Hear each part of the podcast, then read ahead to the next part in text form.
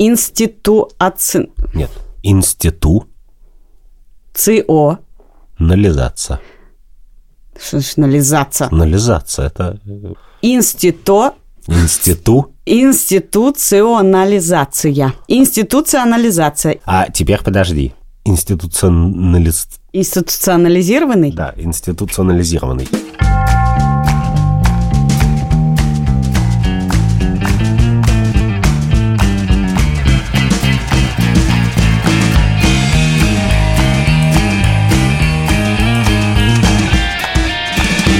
Привет, это подкаст «Так вышло», я Катя Крангаус. А я Андрей Бабицкий, здравствуйте. Это подкаст студии «Либо-либо», на который вы можете подписаться на любой площадке, а еще Еще что? вы можете подписаться на наш телеграм-канал «Так вышло», в котором мы выкладываем весь процесс нашей работы над выпуском, все интересные истории, которые мы узнаем перед тем, как сесть записываться.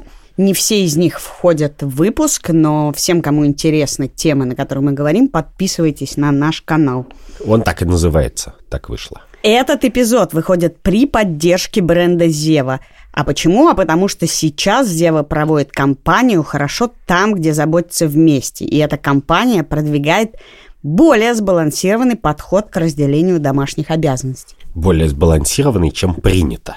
Поэтому в середине эпизода, поскольку мы не можем просто сказать, у нас есть партнер, а нам надо какую-то дилемку обсудить. Мы будем говорить о том, как справедливое распределение работы или несправедливое влияет на детей и задает им траекторию развития. На самом деле мы сегодня затронем тему справедливости, потому что она отчасти связана с темой этого выпуска милосердие. Мы поговорим о том, что такое милосердие и как оно на самом деле меняется и какое оно было, что оно значило раньше, что оно значит сейчас и что оно может значить Ты таким в будущем. тоном, ты таким тоном, как произносишь слово милосердие, как будто у тебя сейчас костюм тройка, и ты сидишь в офисе ООН, а не в нашем маленьком милосердном довольно подкасте. Но хорошо, что я сижу не в белом пальто. Да, это правда, белого пальто у тебя нет. Итак, на этой неделе был щедрый вторник. Щедрый вторник – это такой день, когда благотворители рассказывают про свою работу благотворительную и собирают пожертвования и подписки. И мы все знаем, что эффективный способ поддержать благотворительность – это ежемесячная подписка. Потому что ежемесячные подписки позволяют им планировать работу, расти, придумывать новые проекты и так далее. Но на самом деле, мне кажется, что тот факт, что все это объединено в один день, и в этот день все рассказывают довольно жалостливые, не в плохом, а просто довольно жалостливые истории из работы фондов, из историй каких-то людей, э, которым они помогают, чтобы вызвать у тебя желание помочь, пожертвовать и совершить какой-то акт милосердия. Да, вот, например, я призывал в этот щедрый вторник помочь фонду «Жизненный путь», где, во-первых, работают мои друзья, а во-вторых, который занят совершенно невероятно важным делом, а именно адаптацией э, людей с инвалидностью, людей с особенностями развития, которые мало того, что имеют физически в нашем неинклюзивном пространстве меньше возможностей, так их еще запирают в психоневрологические интернаты, лишают любых радостей жизни и так далее. И вот на сайте фонда «Жизненный путь» написано, что есть два способа помочь. Либо оформить подписку, что я сделал, либо стать волонтером. Наверняка там был еще способ сделать это разово. Да, или разово пожертвовать денег, да. И для меня было довольно очевидно, что вам, мне не хватит силы и широты и благородства души, чтобы пойти волонтером в фонд «Жизненный путь». Но хватит, чтобы подписаться на пожертвование. Я почему упомянула разовый платеж? Потому что мне кажется, в разнице между разовым платежом и подпиской есть очень важное смещение смысла милосердия, благотворительности на более формальное, более, наверное, институци... Блин, это слово.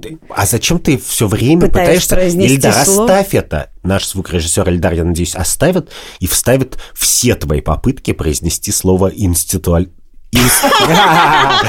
Все твои попытки произнести любое производное от слова институт. Институциональный, институционализация. И... Скажи слово институциализированный. Э. Институция... Я не знаю, как оно произносится. Понимаешь? Мне обидно, что ты всегда произносишь легко какие-то слова, значения которых я не понимаю, и единственное сложное слово, которое я могу хотя бы попробовать произнести, это институции анализированный. Короче, возвращаясь... А, а я картавлю. Э, наш редактор тоже попытался произнести это слово, и у него не вышло.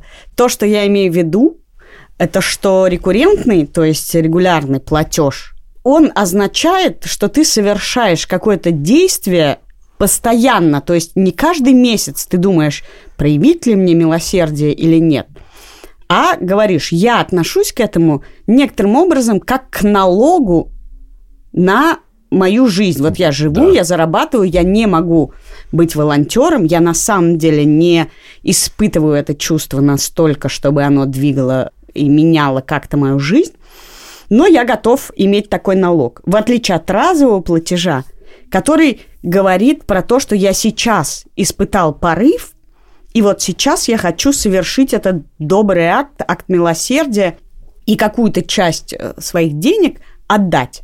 А в следующем месяце я, может быть, буду не готов. И этот спор, который ведется на самом деле последние немного лет, пару-тройку лет, является ли и должно ли быть, не буду говорить этого слова, формализовано благотворительность и акт благотворительности. Потому что таким образом, вообще с появлением рекуррентных платежей, э, благотворительные организации говорили, привыкните к тому, что это не вопрос жалости, на которую мы раньше давили. Ой, никто не помогает взрослым, а все любят помогать детям, потому что у них более жалостливые истории. Давайте все-таки испытаем жалость и расскажем вам эту жалостливую историю. А теперь новая гвардия говорит, нам все равно, что вы испытываете, сделайте себе привычкой жертвовать деньги, потому что мы, мы испытываем жалость, мы хотим волонтерить, мы хотим сделать эту область профессиональной, а вы в некотором смысле, и тут есть перегибы, вместо чашки кофе должны отдать эти деньги нам. Конечно, погляди. Вот мы сегодня говорим про милосердие. И милосердие замечательно тем, что это абсолютно универсальное человеческое качество. Я сейчас это покажу, я надеюсь, но вот сомнений в том, что в любом обществе милосердие – это добродетель, нет никаких. Добродетель или, как ты говоришь, универсальная. То есть все люди в каком-то смысле где-то внутри своей души им обладают. Конечно, обладают. Ну вот пример. Существуют детские дома. Но в России они существуют не везде. В Чечне нет детских домов. Что означает, что в отношении детей, которые становятся сиротами в Чечне, происходит некоторый акт милосердия. Автоматически почти. А, в смысле, их разбирают семьи, и он, родственники. И он да, тоже существует как институт в некотором смысле. Что ты обязан э, взять себе ребенка своего ближайшего родственника, даже если ты да. седьмая вода на а, киселе. А в России, в Северной, кажется, не обязан. И поэтому когда-то какие-то люди сказали, давайте строить дома презрения, давайте строить детские дома, давайте сделаем большую систему эффективную, которая будет решать эту проблему в масштабах страны. И мы знаем, что люди, которые как бы придумали дома презрения, и, может быть, придумали э, детские дома, хотя а, я, поскольку один из людей, который это придумывал, был Феликс Дзержинский, в принципе, там милосердия было не очень много, наверное, встроено. Но мы понимаем, что это было сделано, чтобы искренне решить проблему, которая каждого человека волнует. И, в принципе, мы вот в Москве привыкли все решать как бы большой эффективной системой. То есть создавать систему... Не магазин у дома, а Яндекс Лавка и самокат. метро Кэш энд Керри и самокат. Да. да. Не помощь соседу, а регулярные платежи. А в Чечне или в Йемене в принципе, проблемы решаются по-другому. Там никакие проблемы не решаются при помощи институтов выстроенных. Все проблемы решаются за счет семейных... А, Хотя, э, извини, я поправлю да. тебя, потому что был момент э, лет 10 или даже больше назад, когда многие писали про то, что в Москве есть один детский дом, в котором сейчас нет детей, и в этом детском доме работала Людмила Петрановская, такой психолог, с которым мы поговорим в следующем нашем выпуске. Потому что была выстроена система и работа, при которой все дети были распределены по семьям и разные формы усыновления опекунства. Но тут еще важно, как ты говоришь, может быть, э, первоначальным э, посылом и интенцией было милосердие, то есть создать мир, в котором мы помогаем э, людям, детям, которые оказались одни. Но между работающей системой и неработающей системой есть эта разница про то, что система детских домов превратилась в немилосердную организацию, и даже закон о запрете иностранного усыновления тому довольно явное свидетельство. А работающая система, как это неудивительно, в Чечне и еще в Израиле – э, нет Ну и в США да. много где. Это большая-большая-большая пропасть между ними лежит. Конечно. И дальше, я это редко говорю вслух, то я анархист. И я, например, с детства читаю Петра Алексеевича Кропоткина. И э, в великой книжке про взаимопомощь Кропоткин писал, что тогда, в конце 19 века, появилась система welfare, социальной поддержки как бы каких-то слоев населения, конечно, не, не столь широких, как сейчас, но каких-то. И она была меньше, чем сейчас. Конечно, пенсии не было, а были какие-то маленькие там, кассы взаимопомощи на 5000 человек или так, такого масштаба. А вот как ты считаешь, пенсия – это наш налог – вот сейчас мы об Или этом милосердная да. Нет, штука. конечно, это никакой не милосердие. Все, что в бюрократическом мире, они уже давно не милосердие. Так вот, и Кропоткин говорит, что проблема таких больших систем выстроенных состоит в том, что они снимают с каждого из нас маленькую моральную ответственность. Что если ты думаешь, что твоему соседу, которому плохо поможет там собес или э, касса взаимопомощи или э, губернатор, то ты сам не пойдешь ему помогать. И Капоткин, который верил в самоорганизацию очень как бы низовую и маленькую, для него это было важно, что у нас у каждого есть этот инструмент внутри милосердный. То есть ты хочешь сказать э, словами Кропоткина, что если бы у супермаркета «Азбука вкуса» высаживали каких-то маленьких беспризорников, э, младенцев в коробочки, то с большей вероятностью ты бы проявил акт милосердия и забрал бы его себе. Не, не у супермаркета азбука вкуса, а, как известно, на ступеньках кирхи или, пожарной или, станции, или пожарной станции, да, или церкви. Я хочу сказать такую вещь, что у нас в голове есть два очень разных отдела. Один отвечает за какое-то совершенно автоматическое желание помочь человеку, причем вне зависимости, например, от того, виноват он в своих проблемах или нет. Подожди, то есть ты считаешь, что это, вот этот рекуррентный твой платеж, не является как бы снятием себя этой моральной ответственности. Потому что я считаю, что это ровно ты на самом деле этим налогом откупаешься от того, чтобы это тебя всерьез заботило. Я не могу. Я, с одной стороны, откупаюсь по факту. Э, в смысле, я за какое-то количество денег, довольно маленькое, чувствую, что я, значит, там участвую в каком-то большом деле. Ты на самом деле не хочешь чувствовать и читать, и каждый раз принимать решения, когда ты читаешь и раньше читал какие-то отдельные, очень задевающие тебя посты в соцсетях, например. Да, но понимаешь, люди, которые профессионально занимаются благотворительностью, особенно такой, как фонд «Жизненный путь» или «Ночлежка», это люди, которые ищут повод проявить милосердие, проявить доброту, проявить человечность. И это проявляется не в том, что они там, физически кому-то помогают, а в том, как они разговаривают. Я знаю про себя, что я даже человеку, которому я помогаю, я могу с ним при этом так разговаривать, что он как бы все равно не рад, понимаешь? Что это с твоей стороны вынужденное э, милосердие, которое тебя вынудили совершить. Я, я просто тебе хочу сказать, что оно во мне есть, но его, конечно, во мне меньше, чем в ком-то. И идя сюда, я думал о том, что добродетели у них у всех есть какая-то, знаешь, гипервитаминоз. Это Аристотель сказал, что любая добродетель хороша в меру. Если ты слишком храбрый, то ты становишься безрассудным. А если ты слишком щедрый, ты становишься мотом. А у милосердия в некотором смысле нету Конца и края? Ну да, нет такой степени милосердия, по крайней мере, в популярной культуре, как я это понимаю, после которой ты говоришь, нет, ну этот чувак перебор, он просто... Ну, то есть есть божья роса, но это не то все Подожди, но ты говоришь, что не бывает радикального милосердия, не бы, то есть не бывает, например... Такого милосердия, которое вызывает отторжение. А требования милосердия не вызывают у тебя отторжения? При моем бесконечном уважении э, к Мите Олешковскому, который возглавил фонд «Нужна помощь», а до этого как раз участвовал в этой низовой ответственности, потому что кто еще, кроме меня, ее возьмет, потому что эта моральная ответственность невозможно было с себя снять. Во время наводнения в Крымске он бросил свою работу фотографом и организовал огромную работу по спасению людей, которые там жили.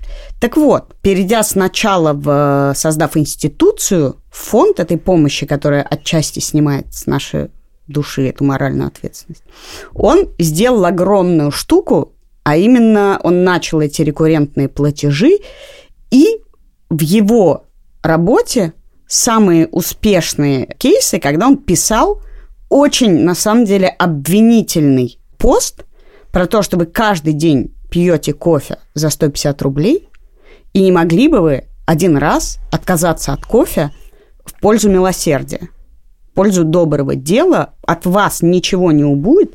И для меня это, несмотря на мое уважение, является радикальной благотворительностью. Радикальный, в смысле, она вызывает у тебя отторжение она заставляет меня из чувства вины совершать акт милосердия, который на самом деле не вызывает у меня милосердия в душе. То есть на тебя так можно надавить? А почему Митя Лешковский может на тебя надавить, а я и наш продюсер Лика Крейбер нет? Ну, отчасти надо сказать, что вообще в моей душе многое изменилось, и я была гораздо более чувствительной, и чувствовала гораздо большую ответственность и чувство вины за то, что я тоже не могу стать волонтером, я не могу физически взять на себя эту работу. Перешло в отторжение бесконечного чувства вины, которого мне пытаются вызвать. Да, и я это очень понимаю. Потому что мне кажется, я вернусь к этому, что у нас есть как бы два раздела в мозге. И один который настоящее милосердие. Ну, это как фары ближнего света, они недалеко светят. Не в смысле близкой родни, а в смысле чего-то, двора. Вот ты хочешь помочь не просто бездомному, а бездомному, которого ты видишь каждый день, и который там, я не знаю, иногда цветы поливает. Или он просто, значит, сидит и пьет на лавочке. Но твое сочувствие, твоя способность всерьез, как бы не напрягаясь, не воюя с собой, помогать, у нее есть какой-то маленький радиус. И есть при этом большой мир, в котором мы делаем что угодно, спасаем экологию, решаем большие социальные проблемы, пытаемся влиять на законы и так далее. Кстати, про экологию давай скажем, что у нас очень скоро будет открытая запись про экологию, на которой мы призываем всех прийти и даже поучаствовать и позадавать вопросы для тех, кто озабочен вопросами экологии, и для тех, кто на самом деле очень не озабочен вопросами экологии, их раздражают бесконечные разговоры про экологию. 10 декабря в 7 часов вечера мы еще повесим ссылку, мы будем с тобой про это говорить. И это наша способность, тем не менее, менять и как бы одарять добром какой-то маленький радиус, она очень важная, и от нее никак нельзя отказаться. И когда я смотрю на общество, которым по историческим причинам не повезло с политической системой, то я понимаю, что это и есть главная их как бы опора. Понятно, что в обществе, где невозможно организованная благотворительность, эффективное правительство, социальная помощь и так далее, это общество живет на том, что люди ходят вокруг, смотрят и пытаются немножечко помочь тем, кому они видят вокруг себя. И только на этом это существует. И на этом мы выжили и победили неандертальцев. И теперь в Европе живем мы, а не неандертальцы. А дальше есть еще интересный эффект которая состоит в том, что милосердие наше, оно очень несправедливо. Конечно. Мы больше любим детей, чем взрослых, и помогаем им больше. Мы. Я очень не люблю мы. Но в целом людям свойственно немножко э, лучше реагировать на беды и отзывчивее на беды детей, чем взрослых. Красивых людей, чем некрасивых. Физически здоровых и когнитивно подобных нам интеллектуально. И мне кажется, что вот у человека есть такое хорошее качество, которое помогает решать огромную тучу проблем и вообще строить человеческое общество. Главное, оно помогает жить на том уровне, на котором как бы наш щедрый вторник просто не видит человеческих проблем. Потому что в маленькой деревне как бы, ну, туда не заглянет щедрый вторник. Там нужно, чтобы соседи друг другу помогали. Конечно, это несправедливая система. Потому что кому-то все склонны помогать на самом деле, а кому-то не склонны. В Америке э, сирот всех усыновляют, и вся культура построена на том, что, значит, усыновленные дети – это э, дети, и, и все. И как бы никто не может просто остаться за бортом. Я не знаю, а с наркозависимыми людьми просто ведется война там на всех фронтах. И вот тут, когда наше как бы кривоватое, подслеповатое милосердие может давать сбой, то в этот момент, конечно, какие-то большие силы, которые громко и разнообразно и в разных местах говорят, нет, давайте решать вот эту проблему, давайте изменим в первую очередь не материальные обстоятельства, а наш взгляд на каких-то людей. И скажем, что нет, они должны жить по-другому. Это невозможно сделать милосердием, это очень интеллектуальная работа. Мне хочется упомянуть, что я вижу огромную разницу между тем, что я хочу сделать тебе добро, и тем, что я хочу что-то сделать, чтобы почувствовать, что я молодец что я хорошая. Именно. Я это очень понимаю. И мне кажется, что милосердие, настоящее милосердие, конечно, у него есть две важных характеристики. Что, во-первых, ты помогаешь тем, кто попал в беду, ну или кому меньше повезло, и прощаешь людей, которые как-то прегрешили. Но, во-вторых, ты еще пытаешься понять, чего они в этой ситуации хотят, а не чего ты от них хочешь. Тут интересно, раз ты упомянул людей с наркотической зависимостью, как изменился подход. Еще несколько лет назад был известный в Екатеринбурге человек, который потом стал мэром Екатеринбурга, Евгений Ройзман. И он был известен тем, что он забирал наркоманов, и семьи сдавали наркоманов, и он их буквально приковывал к батареям, чтобы они переломались. Это шло в дикий конфликт с идеей метадоновой терапии именно постепенного схождения.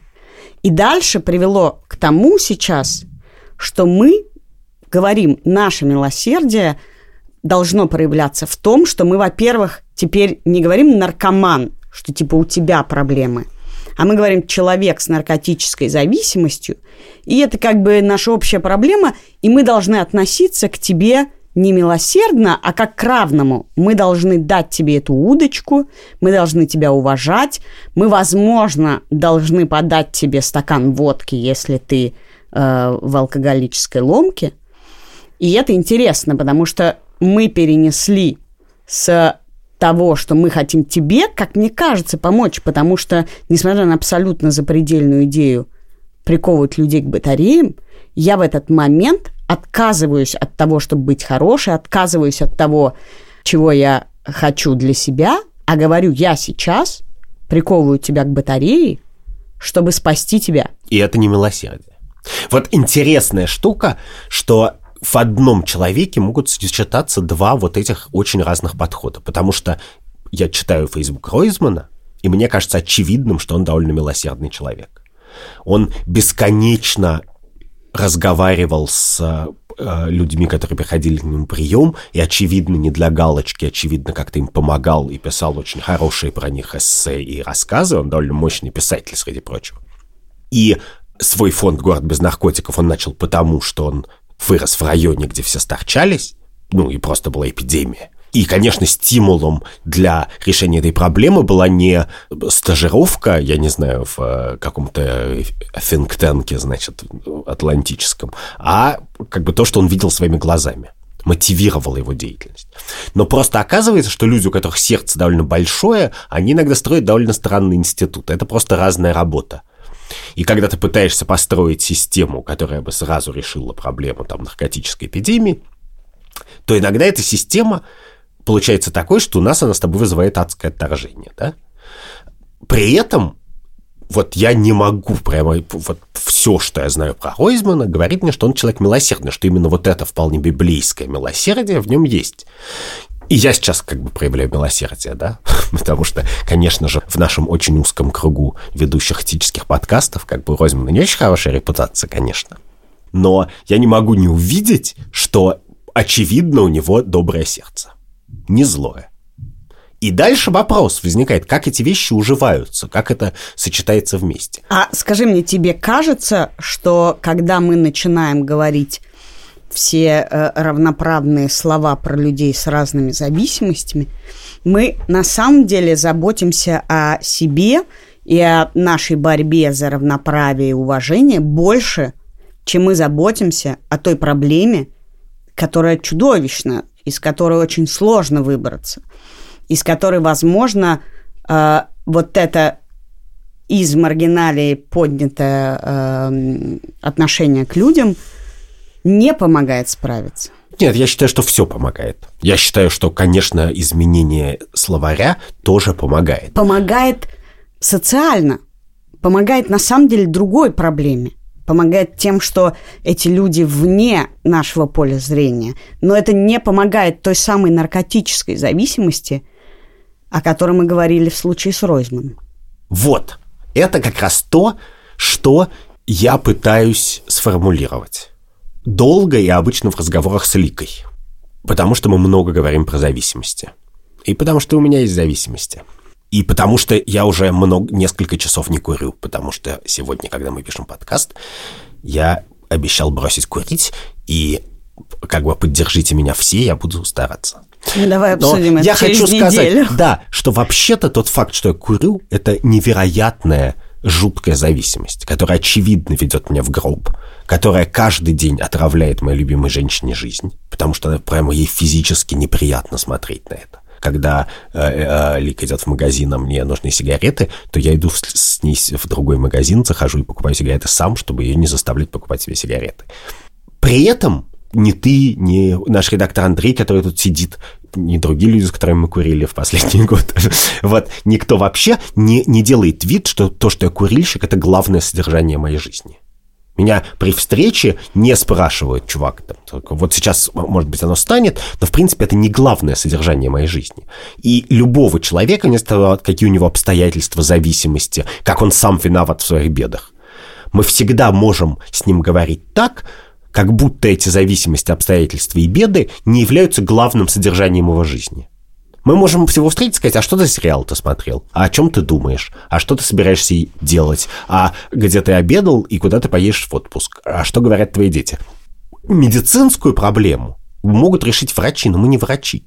Ну, Психологическую я... проблему решают психологи. А мы можем, по крайней мере, если у человека и так есть большая проблема, по крайней мере, иногда вспоминать, что эта проблема не есть описание его жизни, а это просто одна из проблем. И у нас у всех есть проблемы разного масштаба.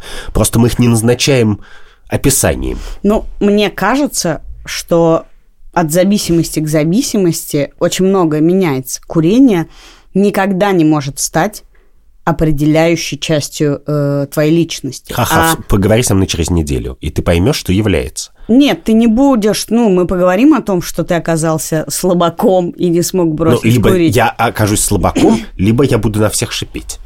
Но это не меняет тот факт, что ты смотришь сериалы и ходишь на работу. А наркотическая зависимость и алкогольная зависимость именно что загоняют человека туда, где это становится основополагающим содержанием его жизни. И я вижу разницу. Вот, и я это сформулирую так. У каждого человека есть набор проблем и поступков, которые он сделал. И у тебя есть такая шкала, на которой есть какое-то место, после которой все, чувак, вот если ты зашел сюда, то я уже не, не буду обсуждать тебя, твою внутреннюю жизнь, твои мотивы, порывы, мечты, надежды и страхи, а я буду обсуждать твои обстоятельства и поступки. Если ты, э, значит, ешь каждый день брокколи, то это не определяет твою жизнь, и мы не будем говорить про брокколи. Если у тебя диабет, мы не будем говорить про диабет. Если ты ленивый, или клаустрофоб, или куришь, или не ешь никакую еду, то мы это не обсуждаем. Это не определяющая часть твоей жизни. Хотя есть определяющие, типа, не знаю, тяжелые болезни, когда это является центром твоей жизни и очень мешает э, э, делать центром твоей жизни основной э, частью твоей личности что-то другое. Но при этом, мне кажется, для этой границы очень важно то, что человек оказался в этих обстоятельствах и никак не может из них выйти сам, и мы ему, скорее всего, не поможем, если только нельзя собрать деньги для какой-то операции, которая может его спасти. В моей картине мира людей, у которых есть вот какой-то порог или неудача, которая определяет их очень-очень мало, там, единицы. И, собственно, милосердие это и есть это признание на самом деле. Когда ты не просто хочешь человеку добра, а хочешь ему добра, говоришь, я хочу тебе добра и будь собой. Я, не, я сейчас не использую тебя как средство для достижения какой-то своей цели. Я не участвую в какой-то евгенической программе по улучшению народов. Я не стараюсь подтянуть средние показатели по району при помощи тебя. Я не пытаюсь, я не знаю, поднять цену своей квартиры. Я пытаюсь просто как бы ты чего-то хочешь, ты можешь заблуждаться, ошибаться и так далее. Ты точно хочешь есть и, и спать в тепле, потому что мы знаем, что это точно так. Поэтому я позабочусь, чтобы ты поел и поспал в тепле. Но если тебе нужно еще что-то, просто чтобы этот день ты запомнил как нормальный день, то это и есть без всякого патронализма, без всякого резонерства, начетничества, без всякого курить вообще-то вредно. Просто и это я настаиваю не на том, что это у меня правильное представление, а у всех неправильное, я настаиваю на том, что у всех оно такое есть. Что любая мать одной рукой сует ребенку Геркулеса, говорит, по утрам надо есть кашу и нормальную еду, а второй рукой говорит, четыре сникерса ты съешь после каши. А потом как бы от каши, знаешь, отъедается одна четверть, как бы, а сникерсов пропадают. Хорошо, раз уж ты э, упомянул кашу и четыре сникерса, давай сейчас вспомним, что наш выпуск проходит при поддержке бренда Зева, который проводит кампанию «Хорошо там, где заботятся вместе» о том, как сбалансировать распределение домашних обязанностей. Скажи мне, считаешь ли ты, что домашние обязанности должны быть распределены по принципу эффективности? То есть, если я лучше мою посуду, чем ты, или ты лучше моешь посуду, чем кто-то, то мы назначаем тебя ответственным за посуду, а меня ответственным за забивание гвозди, потому что, не знаю, ты плохо видишь и забиваешь их не туда. Если бы семья была фирмой, экономическим институтом, то это было бы верно тот, кто эффективнее что-то делает, должен, что-то делает, должен это делать. А, и, в принципе, каждый член семьи должен заниматься только тем, где он максимально эффективен. Но семья – это не фирма, а это коммунистическая коммуна, где э, от каждого по возможностям, каждому по потребностям, где нету собственности внутри дома, ну или есть, но, но как бы придавленное, общий бюджет и так далее. И живет он, конечно, не по экономическим законам, а, ж, а живет она по таким законам, что некоторые люди некоторые вещи делают лучше и чаще, но ты не можешь это использовать как аргумент. Я люблю мыть посуду и, кстати, варить кашу. Сегодня я варил кашу. Лика... Я не знаю, любит ли Лика стирать, но я знаю, что если мы два дня про это не говорим, то окажется, что стирает все время Лика, а посуду мою я. И дальше наступает такой момент, когда ты чувствуешь просто, что как бы ты несправедливо себя ведешь. Ну, например, у тебя дедлайн, у меня, я сижу, там фигачу какой-нибудь текст. И три дня я как бы ничего не делаю. И тут как бы мне совестно. Тут я считаю, что это реальный косяк. Потому что на самом деле понятно, что семейный быт – это сколько-то часов работа, которая вот просто на его поддержание. То есть ты считаешь, что не принципиально, если ты хоть и плохо моешь посуду, а Лика это делает лучше, то ты должен некоторое количество дней на себя это брать, и пусть эта посуда будет плохо помыта, но зато есть какое-то равное распределение обязанностей.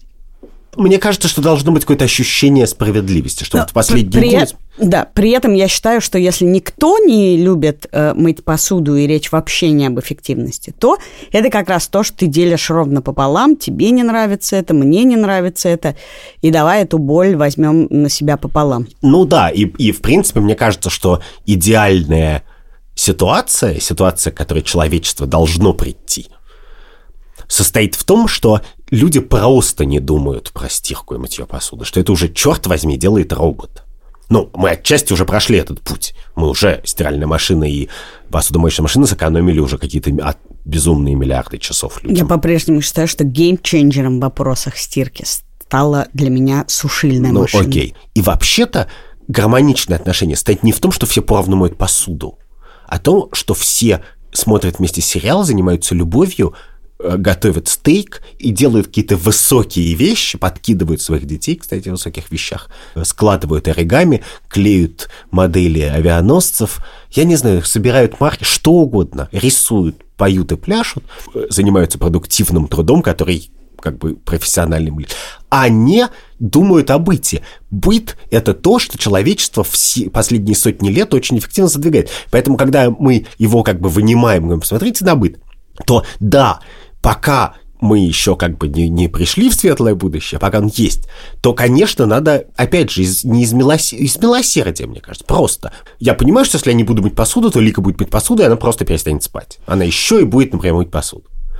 Считаешь ли ты, что то, как у тебя распределены домашние обязанности, отчасти по принципу эффективности, ну, то есть, если это возможно, ты можешь посуду и равноценным ответом является стирка, считаешь ли ты, что дети потом воспроизводят и считают мужским занятием э, мытье посуды, как раньше готовка это женская, а теперь мы считаем, что мясо как бы круто, когда готовит мужчина. Как ты считаешь, воспроизводят ли дети потом эти стереотипы? Понимаешь, проблема вот в чем, что с точки зрения ребенка жизнь устроена так. Очень многих детей вокруг меня, что есть папа и мама, которые работают со всех с утра до вечера. И есть женщина, которая приходит и моет посуду и убирается. Те самые продвинутые, эмансипированные профеминистские пары, которые как бы много задумываются о разделении обязанностей внутри себя, они нанимают домработницу, которая женщина моет посуду, а шофер в машине мужик. Встречал ли ты в своей жизни домработника? Нет. Так вот, я тебя спрашиваю, если мы привыкли к тому, что, а, убирается и готовит женщина, ну, в лице да. домработницы, неважно, да. что мы вырастем, и если у нас не будет возможности завести домработницу, мы по-прежнему будем считать, что это женское, а это мужское. Так, конечно, мы никогда ничего иного и не видели.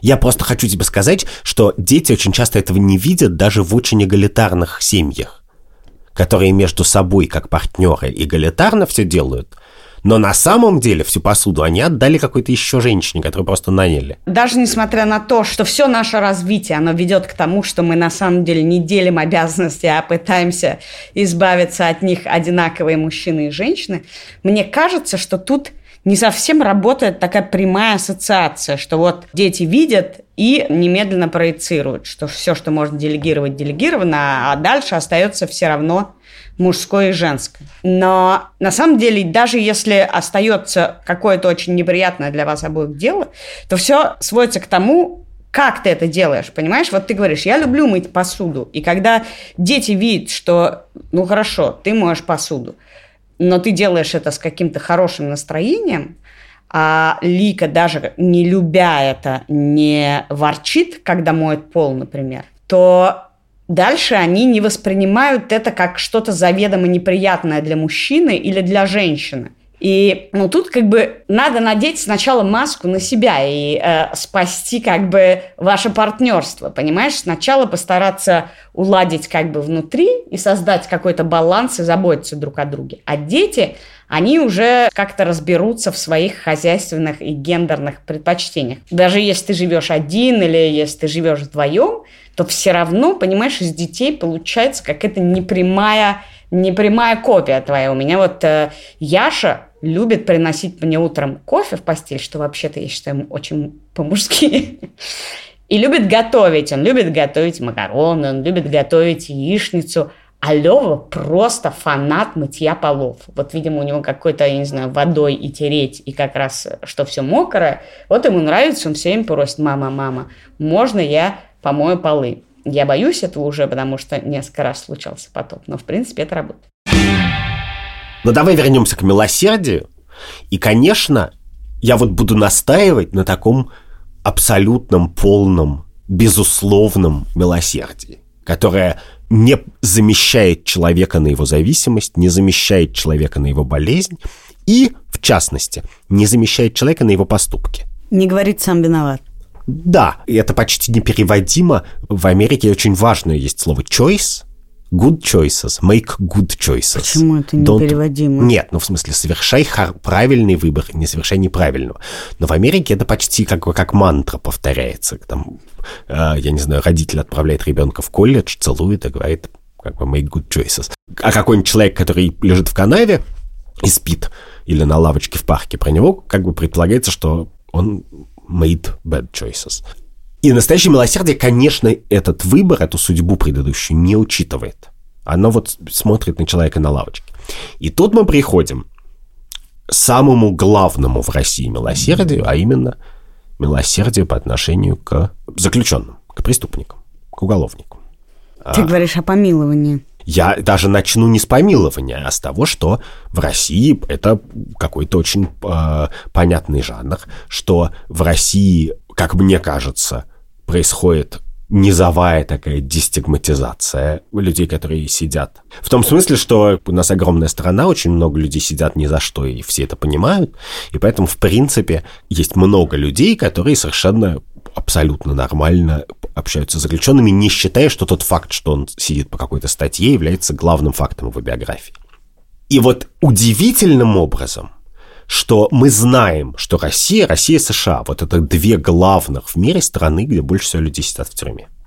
И в популярной культуре и в России, и в Америке очень распространена идея, что э, в целом как бы заключенный это просто несчастный человек, которому лучше помочь, а не человек, которого надо прятаться и избегать.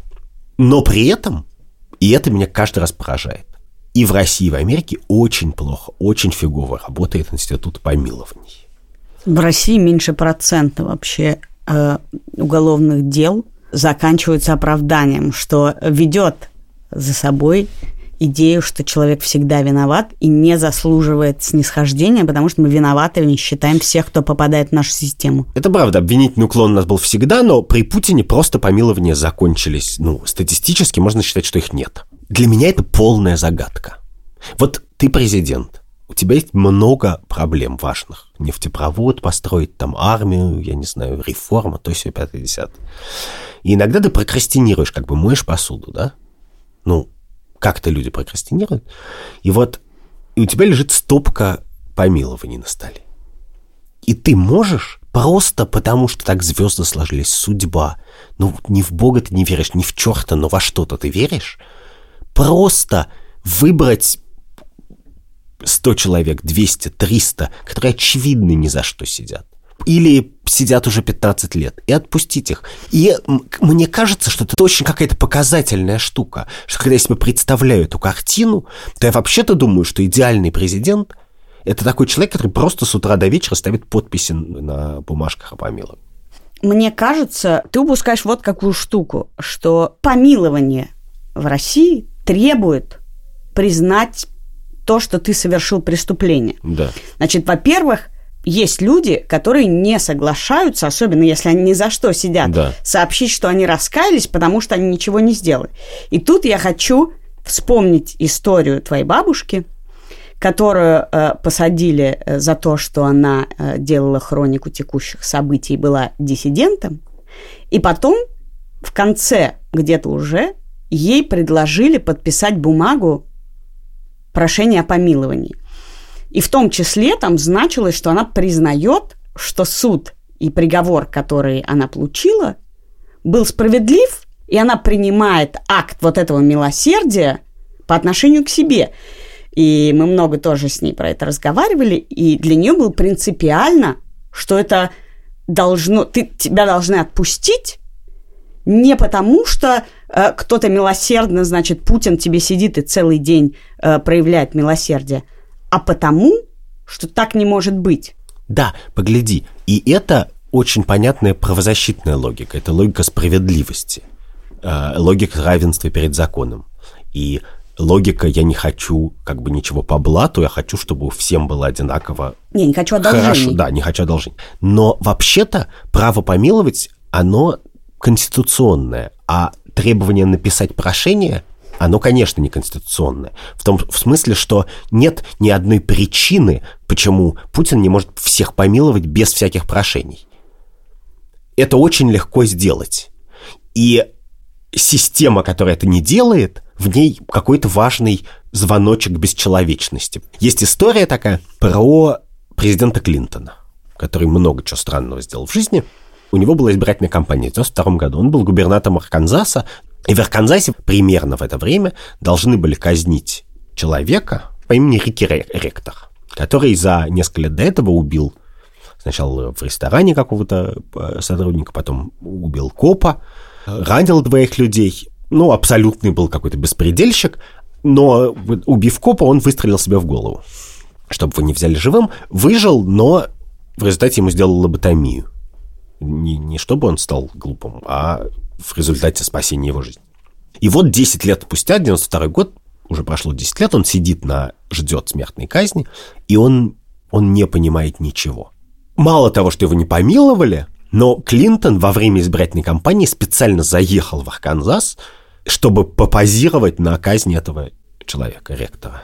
И выиграл выборы, потому что он считался таким мягким демократом, который не будет бороться с преступностью, а вот он, типа, стоит, а рядом от человеку делают инъекцию. Ну, интересно, что ты это упомянул, потому что очень часто э, смертную казнь э, воспринимают как чудовищный пережиток э, жестоких времен, а, например, дать человеку три пожизненных срока без права на помилование, например, это ок.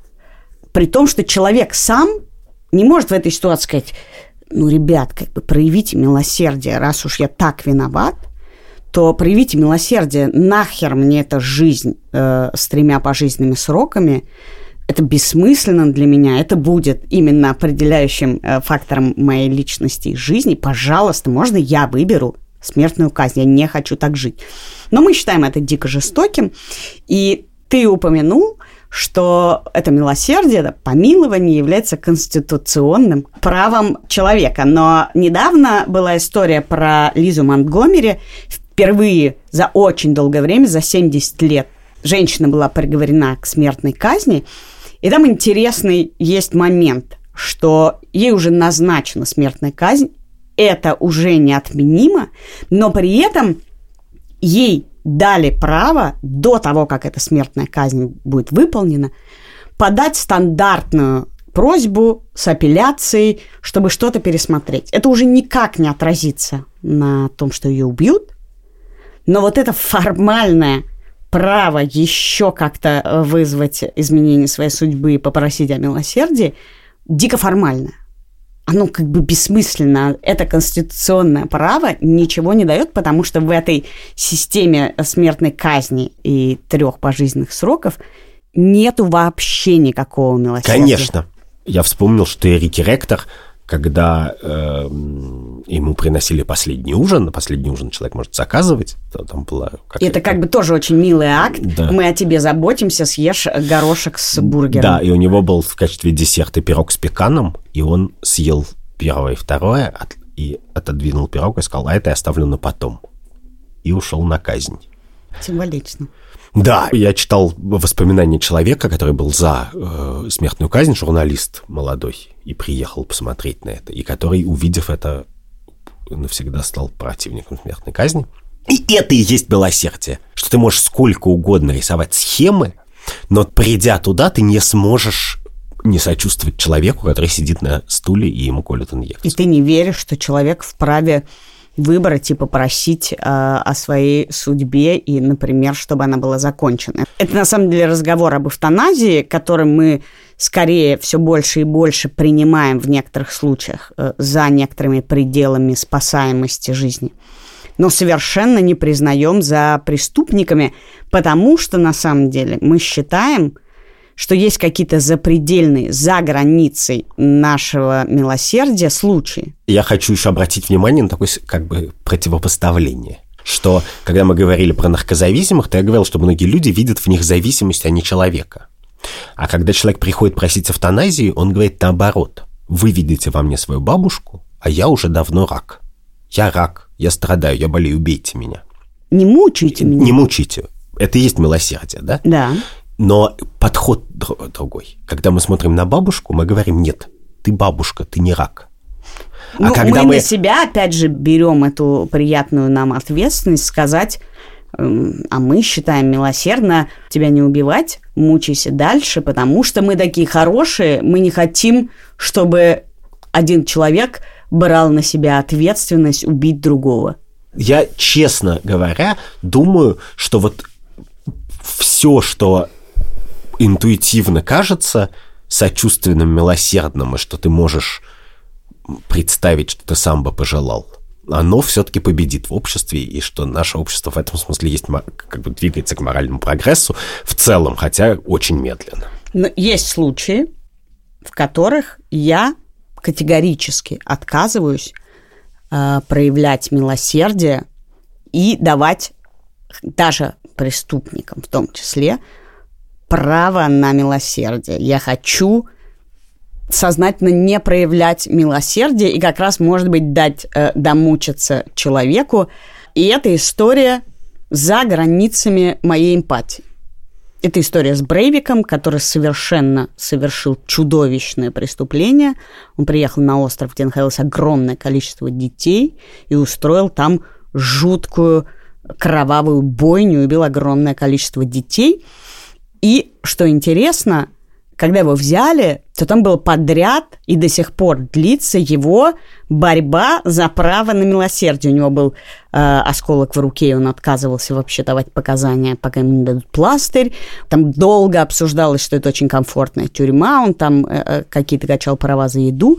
А теперь он требует вообще улучшения условий своей жизни и имеет на это по закону некоторые права, но это чудовищное преступление. На самом деле есть еще э, истории про всяких хладнокровных каких-то убийц и маньяков, которые находятся за границами вообще возникновения у меня каких-то чувств, кроме желания какого-то возмездия, в котором я не знаю, как эту сатисфакцию, как это удовлетворение. Так именно, это, это главная проблема.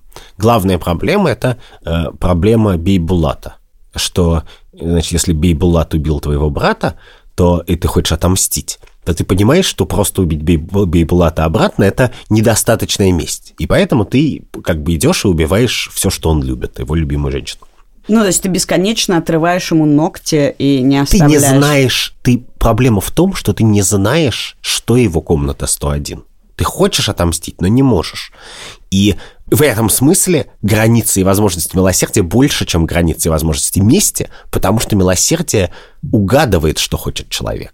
Или может спросить, а твою черную дыру невозможно заткнуть, потому что ты не знаешь. Да, но мне кажется, что Брейвик не имеет отношения к милосердию. Брейвик как раз живет в стране, в которой люди очень хорошо научились строить институты. И они построили институты, размером как бы со всю свою небольшую страну. Так, чтобы им не пришлось совершать никакого морального выбора и Конечно. выбирать, кому мстить, а да, кому нет? Да, да. Э, понятно, что мы понимаем, как устроен этот моральный выбор. Это называется суд Линча. Вот а Норвегия – страна максимально далекая от суда Линча. Для сравнения, Америка, хотя мы все выросли на американских юридических сериалах, мы понимаем, что Америка устроена не так, что, значит, Ли Харви Освальд убивает Кеннеди, а потом кто-то убивает Ли Харви Освальда. Как бы. Или это, в Южной Америке случился ужасный случай, когда рассказал нам наш редактор, э, когда сотрудник морга сделал селфи с Марадонной, а потом его нашли в мусорном баке. Ого, ты знаешь, я э, не читаю соцсети, и поэтому это офигенная история, я да, не да. знала. Это как бы институты не работают. Никто не верит, что его просто как бы будут, э, я не знаю, что как-то его накажут э, официально. Это поразительно, потому что мне кажется, что как раз селфи с Марадонной мы можем считать это неэтичным, но это вообще не является кейсом, за который надо мстить и за который надо э, хоть как-то вообще судить. Ну, в Колумбии однажды убили футболиста за автогол. Поэтому, в принципе, это была знаменитая история. Но им это удалось. Вот что я хочу сказать. Что несправедливо, что к Брейвику так хорошо относятся. Но хочется ли тебе жить в стране, которая настолько как бы придумала тюрьму, что даже к Брейвику, блин, хорошо относится, или в стране, где как бы э, Брейвик не доезжает до СИЗО, потому что, значит, его... Слушай, на самом деле это то, с чего мы начали, и то, что удивительным образом связано с благотворительностью, вопрос снятия себя моральной ответственности за чужие истории. Мы не должны теперь вникать в чужие истории с бедой, мы должны просто платить этот налог.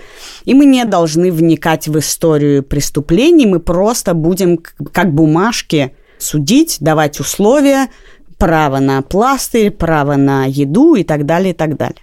Да, и иногда это работает. Но мне кажется, что самую большую реформу там в русской тюрьме может провести только милосердие. Когда мы просто скажем, чуваки, в тюрьме должно сидеть в сто раз меньше людей. Не в пять, не в шесть, а в сто. Давай прежде, чем мы закончим, я хочу порекомендовать всем подкаст Андрея Першина, который называется «Земля». Он про города, села и территории России. Это его путевые заметки про города, где он бывал. И уже вышло несколько выпусков про Смоленск, про Нижний Новгород и про Казань. И это такая очень личная, личная история путешествий, которая довольно любопытно наблюдать. Он тоже есть подкаст «Земля» на всяких разных площадках. Вы можете на него подписаться. Я Катя Крангаус. А я Андрей Бабицкий. За ходом наших мыслей и информации, которую мы получаем перед тем, как мы садимся писать выпуск, вы можете следить в нашем телеграм-канале «Так вышло». Там много интересного, и мы еще добавили возможность комментировать. То есть вы можете на самом деле помогать нам и накидывать какие-то еще свои кейсы, которые вы знаете, а мы нет. Этот выпуск мы сделали при поддержке бренда Zewa, а также с нашим постоянным редактором Андреем Борзенко который прикорнул на пять минут записи. Да, но который засмеялся, Я... когда ты не смог произнести слово, слово которое, которое никто нельзя, не может произнести. Слово, которое нельзя называть. Вальдемор. А... Давай говорим вместо института мы будем говорить Вальдемор. Наш звукорежиссер Эльдар Фатахов. Наш продюсер Алика Кремер. И наш researcher Катя Зорич. Которая умеет произносить любое слово. И во многом На любом помогает, языке причем. И во многом помогает нам э, вести наш телеграм-канал. Подписывайтесь на наш Patreon, будьте милосердны. Будьте милосердны, дайте нам денег. Да, будьте милосердны. Нет, это как... Снимите с себя моральный груз и просто э, подпишитесь на постоянные платежи, и вы получите специальные выпуски нашего подкаста там, где никто другой не сможет их найти.